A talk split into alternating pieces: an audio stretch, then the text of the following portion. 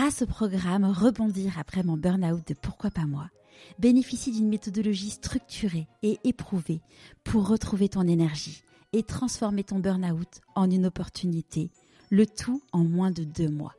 Pour en savoir plus, rendez-vous dans les notes de l'épisode. Bienvenue sur Pourquoi pas moi. Je suis Charlotte Desrosiers-Natral, la fondatrice de Pourquoi pas moi, l'auteur de Et si je changeais de métier et la créatrice d'un bilan de compétences Nouvelle Génération. Trouvez ma mission de vie et écoutez ma petite voix. Finançable à 100% avec votre CPF. Grâce à des témoignages sans coupe, découvrez les véritables coulisses de ceux qui ont écouté leur petite voix. Pourquoi pas moi Le podcast qui t'invite à écouter ta petite voix? Et en fait, j'ai perdu bien plus qu'un emploi. En fait, c'est toute ma vie qui s'écroulait. Parce que comme la moitié de mes relations provenaient de mon, mon environnement professionnel, je pouvais rayer d'un seul coup la moitié de mon carnet d'adresse. Et en ce qui concerne l'autre moitié que j'avais plus contacté et tout occupé que j'étais à agrandir ma parcelle, ben eux, ils avaient changé de numéro. Et puis je m'étais tellement identifié à mon poste de PDG que j'en étais venu à évaluer ma valeur personnelle proportionnelle à mon salaire.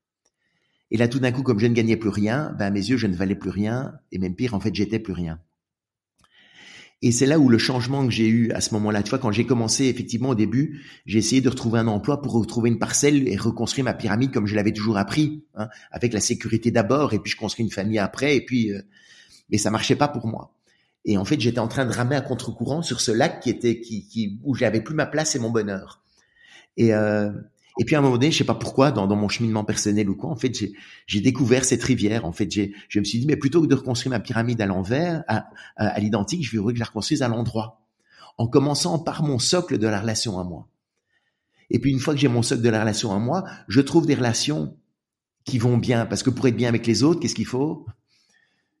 Être bien avec soi-même. Bien avec soi, donc c'est bien dans ce sens. Euh, j'irai même plus loin. C'est même, enfin moi j'ai découvert, tu vois, suite à mon burn-out, qu'en fait je ne m'aimais pas.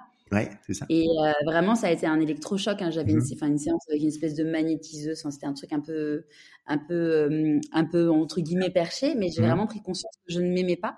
Et après, du coup, j'ai pris conscience que comme je ne m'aimais pas, je ne me respectais pas. Clairement, quand tu fais un burn-out, tu ne te respectes mhm. pas. Hein. Euh, et comme je ne me respectais pas, et ben, qu'est-ce qui se passait? C'est que les autres ne me respectaient pas. non plus. C'est vraiment cette spirale. Euh, quand tu rentres dedans, euh, et à partir du moment où tu t'aimes, ben, en fait, ça, ça change tout. en fait. tout. Et c'est comme ça. Et en plus, et donc le, troisième étage, la sécurité et l'argent, vient devient une conséquence, mais n'est plus un but. Quand tu remets cette pyramide à l'endroit, en fait, de Maslow.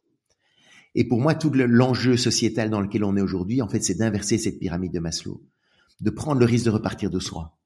Euh, qu'est-ce qui est, qu'est-ce qu'est-ce qu'on fait, pourquoi, pourquoi on le fait, qu'est-ce qui a du sens, etc d'avoir cette, cette, estime de soi qui nous permet d'aller vers les autres de manière positive et pas en train d'être demandé ou de vouloir de vouloir prendre des autres mais d'être alors c'est pas le problème de cette relation à soi c'est que parfois elle est très mal perçue parce qu'il y a beaucoup de gens qui disent je vais travailler sur moi parce que je vais m'occuper de moi en disant je vais m'occuper de moi parce que je, les autres me font chier et, euh, et j'ai pas envie d'être avec les autres ou je vais m'occuper de moi parce que euh, et ça il y a un côté égoïste un peu de repli sur soi en fait, non, s'aimer soi, c'est justement c'est d'être d'être bien avec soi pour être bien avec les autres. C'est une démarche d'ouverture totale vers les autres, on s'est bien compris.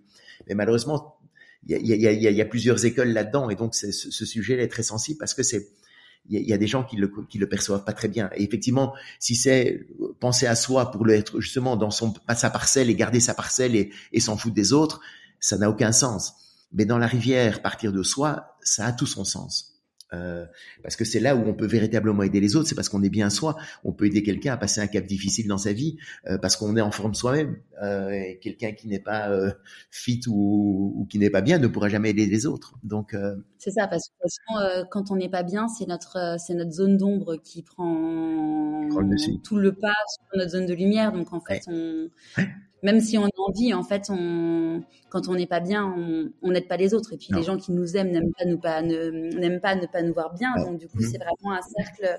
Et c'est pas, tu vois, c'est marrant parce que hier j'ai interviewé euh, Thomas Coget, qui est euh, qui est euh, une personne qui a qui a monté un, un compte Insta sur des formations sur des tableaux Excel. Mhm. Donc le type, euh, il a créé une niche, il a créé un business de dingue et on, parlait justement de ça, de dire que c'est pas de l'égoïsme en fait, c'est euh, c'est vraiment important de savoir se ressentir sur toi pour pouvoir être bien en fait. Ouais.